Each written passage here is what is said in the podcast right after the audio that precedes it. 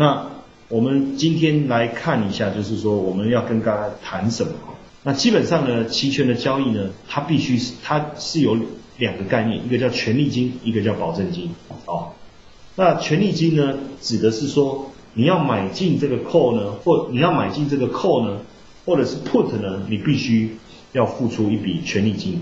当然，这个权利金的金额往往不是很大，啊，往往不是很大。如果很大的话呢，那我们就直接去买进我们想它所连接的那个标的就可以。所以就比例上来讲，权利金相对是非常的少的。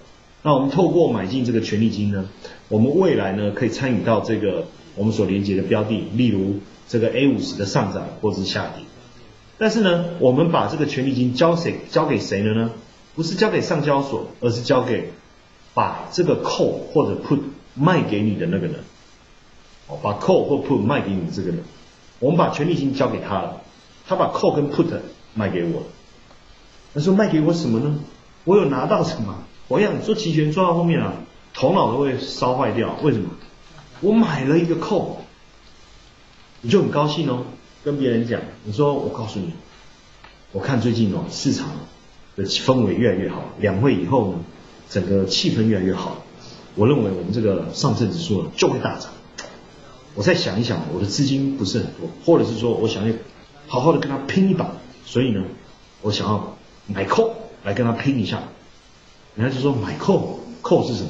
你说未来如果这个这个这个 U T 这个 A 五十的 ETF 大涨的话，我就能够赚到钱。他说，哎，这个不是很理解。那买股票，我至少还知道我这个股票摆着，我还可以有一些这个感觉上比较扎比较、踏实一点。我买了一个扣我到底是在玩什么东西？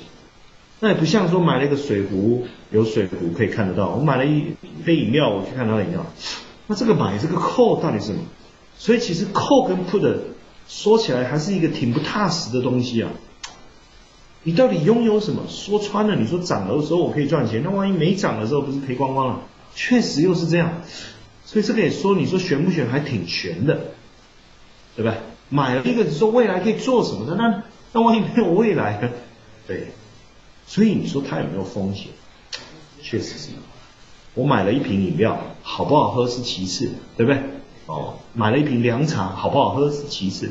那至少我手上握了一瓶凉茶，但是我不喝那也是我自己的事情，对不对？喝了不好喝，那我我自自我自作自受。但是你说买一个 call 或买一个 put，那未来到底怎么样？谁能有把握呢？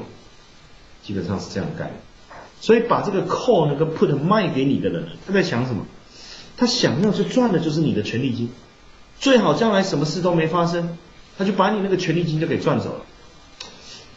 可是这个时候问题来了，那万一我买了一个 call，好，简单的说，举刚才 iPhone 的例子，我给你五百元定金，你告诉我这个 iPhone 七呢几天后到货，到货后呢会通知我来取，我说行，没事，我就来。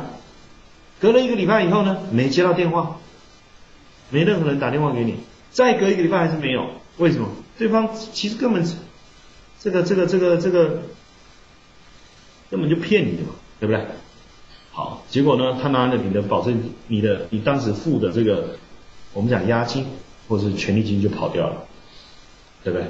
好，那这样不行啊，所以。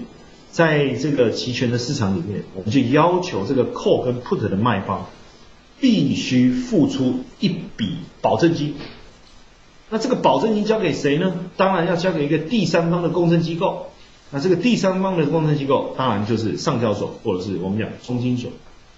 哦，那当然目前是由期货公司或者是由证券公司来代为保管这一笔保证金。那未来呢，万一将来这个卖方呢跑掉了。